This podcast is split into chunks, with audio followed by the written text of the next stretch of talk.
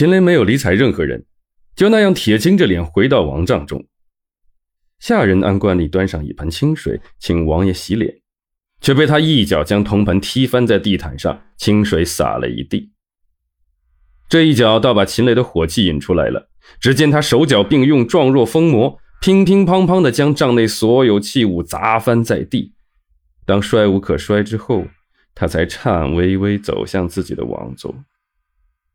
见王爷发怒，大帐里的众人赶紧俯首跪下，不知今天又出了哪尊神的眉头。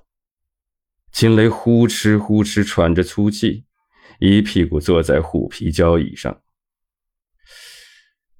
承接父皇的基业，本应该是板上钉钉的事情，没曾想平日里人畜无害的六弟竟然横插一脚，硬生生打乱了自己的计划。